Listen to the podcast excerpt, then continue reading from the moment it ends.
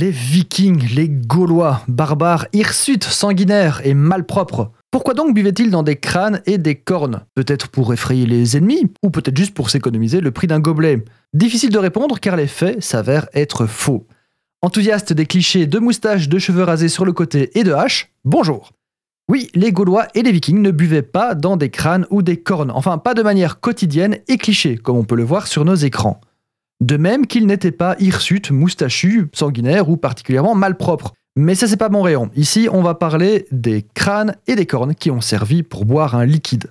Pour avoir la certitude qu'un peuple historiquement éteint avait telle ou telle habitude, on doit croiser deux choses bien précises. D'une part, des sources écrites ou iconographiques historiques attestées et de l'autre, la découverte archéologique des objets liés à cette habitude. Dans notre cas, si on veut savoir si les Gaulois buvaient dans des cornes, on doit déjà avoir d'un côté des textes de l'époque qui décrivent cette habitude, mais aussi de l'autre, on doit retrouver des cornes ayant servi à cet usage. Et des cornes ou des crânes ayant servi de gobelets, ça a en effet bien existé.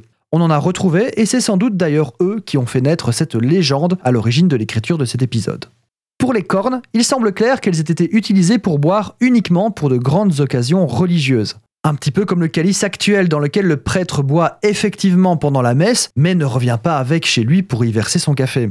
Pour les crânes, c'est pas tout à fait la même raison. Déjà, c'est pas nécessairement viking. On a bien retrouvé des crânes qui ont servi de gobelets, mais ce n'est pas la partie à laquelle vous vous attendez. C'est la partie supérieure qui était utilisée, celle en forme de bol, bah, parce que l'autre partie en dessous, bah, elle est pleine de trous au niveau des yeux, des vertèbres et de la mâchoire notamment. Donc c'est pas pratique pour y boire. Et ça a été fait plus par symbolisme que par usage pratique, pour démontrer sa domination ou sa marginalité, mais ça ne fait en aucun cas un usage courant. Et pour les vikings, le grand paradoxe est que rien n'atteste de cette pratique, même rituelle.